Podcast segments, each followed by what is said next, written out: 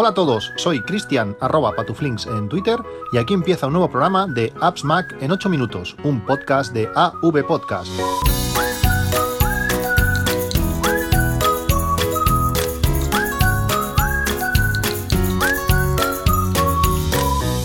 Hola a todos, viernes 13 de marzo de 2020, día, día curioso, empiezan unas semanas eh, complicadas, complejas.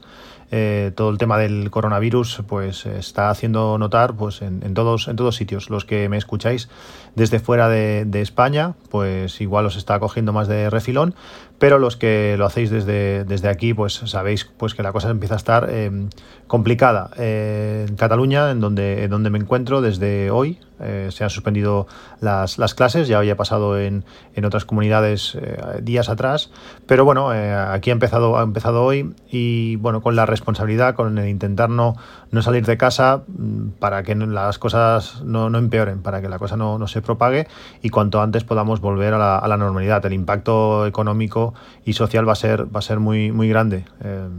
los niños no son conscientes de lo que, de lo que implica, pues eso, no, no salir, no ir al parque eh, y sobre todo los adultos, no, no lo son para nada. Ayer la gente estaba pues en las terrazas, gente saliendo, eh, no sé, me parece curioso.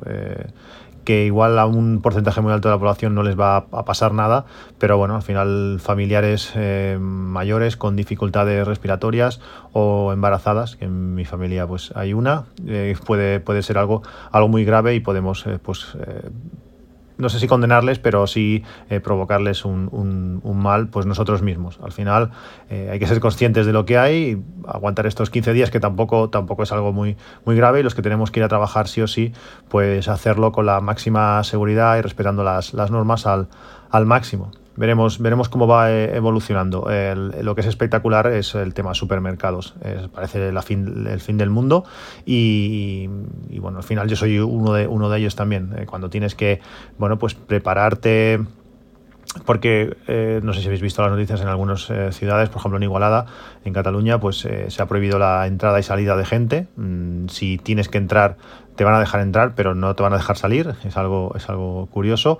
da miedo o bueno, no, se sabe exactamente qué va a poder pasar, si va a poder entrar pues eh, camiones a reponer comida o lo que sea y la gente pues eh, está, está actuando como si, como si hubiese, como si hubiese una, guerra nuclear. Y por ejemplo en un supermercado cercano de casa, ayer por la tarde no había nada de casi nada, eh, increíble, todo lo que era carne nada, todo lo que había, todo lo que era papel higiénico por ejemplo nada, verdura, fruta y verdura nada, pero nada es nada. Es, las neveras donde normalmente están todas estas cosas pues cerradas y esta mañana a las 9 han abierto, habían repuesto de casi todo y las colas yo no las había visto ni el día de, de, Nochebuena o fin de año, por ejemplo. Eh, increíble, increíble. A las 9 y 20 eh, ya no quedaba casi nada. De pollo, por ejemplo, creo que he cogido el último trozo. Es algo, es algo curioso eh, y, si lo, y si eres capaz de verlo de una manera pues un poco desde fuera, igual que pues vemos alguna película o alguna historia que te explican qué pasó años atrás, pues si lo miras fríamente es, es algo socialmente estudiable y ahora de momento, bueno, pues eso, en mi en mi caso, pues, eh, por ejemplo, harina y cosas así para, bueno, a la vez que jugamos con los niños para hacer pan y y pizza, por ejemplo, en casa, pues aprovechamos pues eso, para no salir e intentar respetar al máximo pues todo, todo este tema. A ver, como digo, a ver, a ver cómo evoluciona. Pero vamos a, las cosas interesantes del podcast. El otro día eh, mi padre eh, recibió, heredó de, mi hermano un, iPhone, eh, un iPhone 10 creo que es. Él tenía un iPhone 5S que ha estado utilizando desde que se lo compró, no sé si fue 2015 cuando salió el iPhone 5S, y lo ha heredado ahora mi hijo. Mi hijo estaba utilizando un iPhone 5 que también había heredado de mi mujer y hubo un pequeño cambio de, iPhones. Todos, se van moviendo por, la familia. Al final, mi hija eh, empezó a utilizar el, iPhone 5 de, de mi hijo. Y en este teléfono eh, nunca ella lo había utilizado para nada y además como no había tenido un, iPhone con el que tocar, pues al final lo utiliza para, poco, para hacer fotos, para hacer algún vídeo, para, para alguna tontería, pero bueno, se lo empezamos a configurar, se lo empecé a instalar pues diferentes eh, aplicaciones que ella pues más o menos puede utilizar, eh, le configuré todo el correo de iCloud, bueno, le configuré varias cosas y cuando llegó el momento de instalarle One Password, eh, no hubo manera. Como, como One Password, para poder hacerlo funcionar, creo que necesitas iOS 12 y, este, y este iPhone creo que se quedó en, iOS 10 o iOS 9, pues mm, tiene una versión demasiado antigua para la, para la versión que tenemos de, de One Password en la, en la App Store. No había manera de, hacerlo. Eh, si tú has instalado alguna vez One Password, eh, te dice que, bueno, que esa versión no se puede instalar en tu, en tu dispositivo, pero si quieres puedes descargar una versión antigua eh, que sí que funcionaría en, él. Pero si no lo has comprado nunca, si no, si no lo has utilizado nunca, pues no existe la posibilidad. Me puse en contacto con, ellos y me dijeron eso, que si no había comprado OnePassword con ese, con ese usuario en su día, que no había nada que hacer.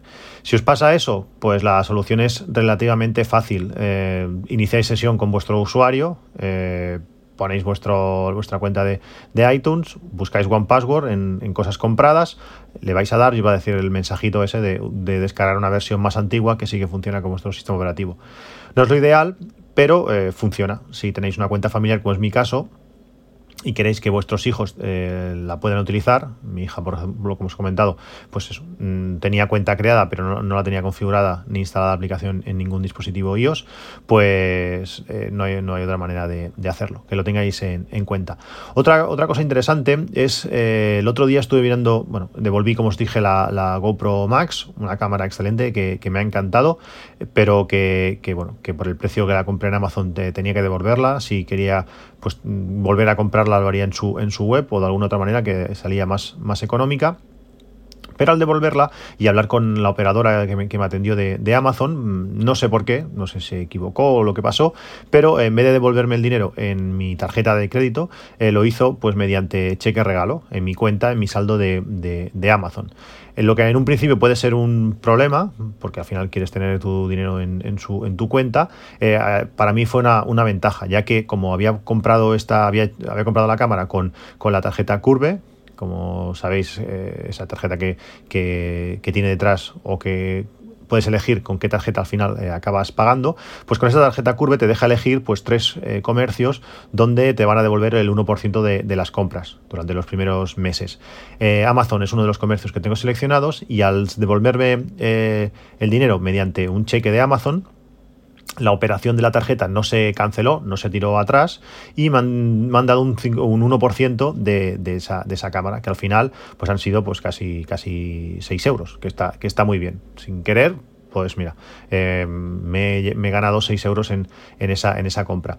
Al final, eh, para bien o para mal, ese dinero eh, se queda en la cuenta de Amazon y lo acabas gastando. La cosa, pues bueno, parece que no, pero de aquí y de allá en poco tiempo lo, acabas gastando y, bueno, es algo que, está bien. El tema está que cuando vas a revisar si te han devuelto ya el, dinero como, como, cheque de, Amazon, una cosa que no había visto nunca es que eh, estos cheques regalos tienen caducidad. Es decir, te devuelve la cantidad, pero tiene una caducidad en tiempo. Tienes que gastarlo antes de, un tiempo. Aunque el tiempo son de, 10 años, me parece, ver, me parece curioso cómo eh, cada cantidad está desglosada. Es decir, si tú tienes, te, te devuelve vuelven 10 euros de aquí y recargas 15 euros del otro lado y no sé qué, pues cada cantidad te dice, esta cantidad, eh, estos 10 euros iniciales caducan el 1 de febrero del 2031 o del 2030 estos segundos 15 euros pues caducan el 12 de febrero del 2030. Y así, es decir, cada, cada cantidad, tú cuando vas gastando, vas gastando los cheques regalos más antiguos y tienes 10 años para, para gastarlos. Es un límite grande, pero bueno, es un límite que está ahí y que yo hasta ahora no, me había fijado. Cambiando de tema y como tema principal de, este podcast, os, quería hablar de un par de cosas relacionadas con, fotos. Una de las opciones que descubrí el otro día, no lo había visto en ningún sitio y quizás ya, ya lo sepáis, pero bueno, para mí me sorprendió y a la gente que se lo he comentado no lo, no lo, sabían, es que cuando vosotros eh, compartís fotografías con otras personas, lo podéis hacer de muchas maneras. Lo podéis hacer, pues, no sé, mediante un email, eh, lo podéis hacer mediante WhatsApp, lo podéis hacer mediante Telegram o lo podéis hacer por iDrop. Lógicamente, si lo hacéis como un email es lo suyo porque es un archivo grande. Si lo hacéis por WhatsApp, pues eh, iréis al infierno porque la resolución de la fotografía es mediocre. Telegram permite, pues bueno, elegir más o menos la, cómo quieres eh, compartirla. O lo ideal es hacerlo por airdrop, tanto por velocidad como por la calidad de las fotografías que nos mandan. Pero cuando tú lo mandas por airdrop, creo que al principio, hace años, eh, se mandaba la fotografía tal cual, pero ahora no. Eh, no, por ejemplo, si la fotografía está, está, hecha en modo retrato, pues toda la información de profundidad no aparece, toda la, información o toda la edición de que tiene esta fotografía eh, tampoco aparece para que luego la puedas modificar, todas esas opciones no, no están. airdrop lo, lo, elimina. Pero cuando le das a compartir, arriba del todo, en el menú que aparece cuando, cuando queremos compartir una, una fotografía, fotografía, donde arriba a la derecha está la X para cancelar esa, esa operación, a la izquierda en pequeñito, allí chiquitito, pone opciones. Yo ese menú no lo había visto, no sé cuántas versiones hace de ellos que está o, desde qué versión, pero eh, le das opciones y aparecen unas nuevas eh, características. ¿Cómo quieres compartir esa fotografía? Si lo quieres hacer eh, como, como, un archivo, que es lo ideal, como una foto, o si lo quieres hacer mediante un enlace de iCloud Drive o de, bueno, de iCloud, básicamente. Eh, lo puedes poner, elegir de forma manual o de forma automática, suponiendo que depende de lo grande que sea el archivo, pues automáticamente en vez de compartir, eh, si es un vídeo, por ejemplo, en vez de compartir el vídeo en sí, pues te enviará, te enviará el enlace de, iCloud. Eso es, elegible. También podemos decir que es que mande o no la información GPS de esa foto. Así pues la puedes hacer un poquito más, más anónima. Pero debajo, que es la gracia, hay una opción que permite activar, eh, bueno, que puedes, puedes activarla y además tienes que hacerlo cada vez, no se puede hacer para todas las fotografías. Es decir, eh, para, ese, para esa compartición sí, pero en cuanto compartas esas fotos, la siguiente vez vas a tener que volver a, activarlo. Te permite que por airdrop eh, envíe toda esa información extra, toda la información de profundidad, toda la edición de la fotografía, toda toda, como si fuese la fotografía original que está en tu carrete, mandársela a otra, a otra persona. Esa otra persona pues podrá eso, cambiar la profundidad de la, de la foto, podrá hacer las ediciones de de iluminación, bueno, como si fuese la foto original. Si muchas veces me ha pasado que quieras mandar la fotografía tal y como está para que otra persona pueda tocarla, pues esta, esta, esta opción está ahí, como digo, está cuando le das a exportar, arriba del todo, aparece un pequeño cartelito que pone opciones, le das y ahí podemos eh, activarlo. Tendremos que activarlo cada vez que queramos compartir algo. No sé si vosotros lo sabíais, yo no, y bueno, ha sido muy útil descubrirlo por, por casualidad. Después también quería hablaros de Houdageo. Eh, JGeo, os, he recomendado esta aplicación muchísimas, muchísimas veces y ha salido la, nueva versión. Con esta nueva versión de, de eh, podemos eh, hacer, bueno, tiene, tiene, es, bastante similar a, versiones, a versiones anteriores.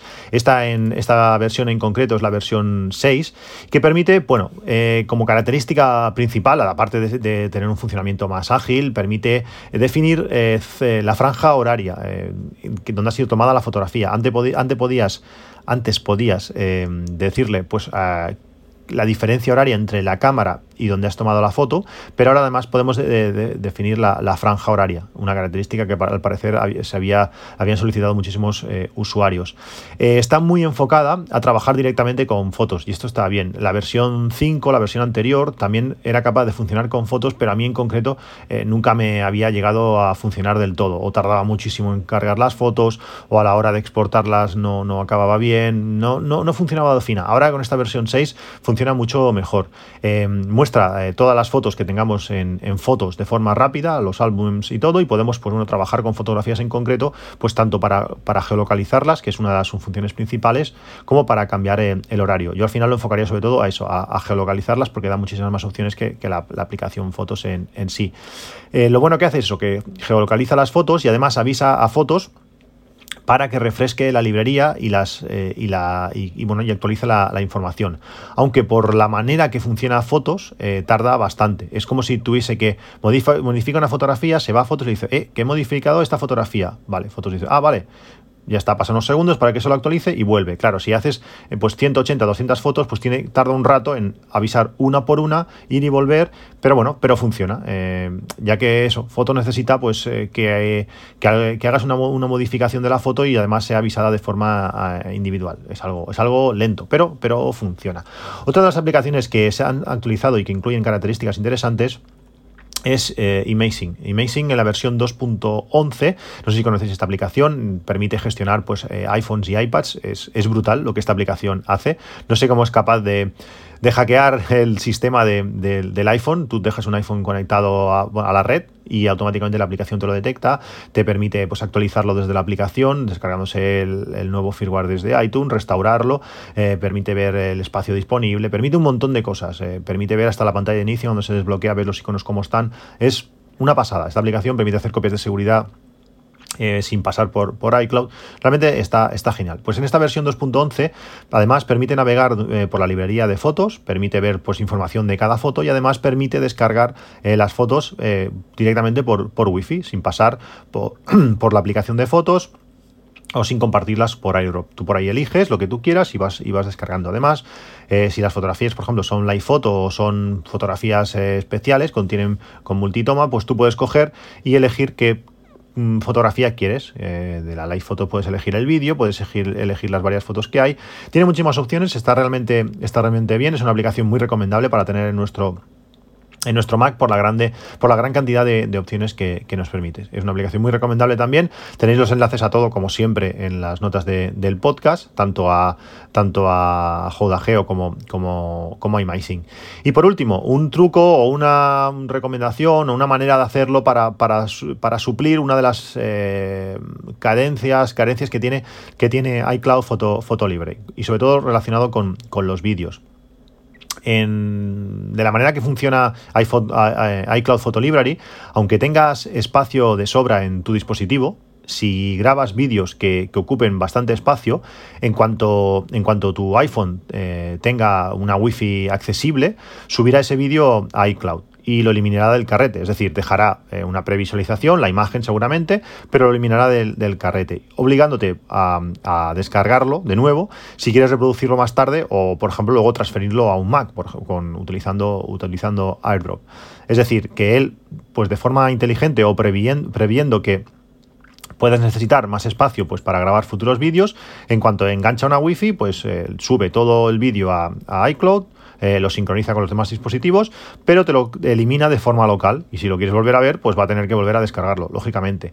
Si mm, accedemos a la, aplicación de, archivos, eh, eh, aquí viene la recomendación, podremos ver que dentro de la aplicación de archivos tenemos diferentes fuentes de, datos. Existen, bueno, pues podemos tener acceso pues, a, a, Google Drive, podemos tener acceso al, espacio de OneDrive de, Microsoft y también tenemos acceso a, iCloud Drive, aunque existen dos versiones de, iCloud, por decirlo así, aunque realmente no, no es. Eh, tenemos el propio iCloud Drive, que es el iCloud que, conocemos, que se sincroniza en la nube pues, entre todos nuestros dispositivos y además que hace esa gestión inteligente de los archivos, que eh, al contrario que, en el Mac, donde sí que podemos decirle que elimine una, copia local del archivo para que se mantenga solamente en la nube, en iOS no, no existe esa opción, o por lo menos yo no sé dónde está, no, no, la he encontrado.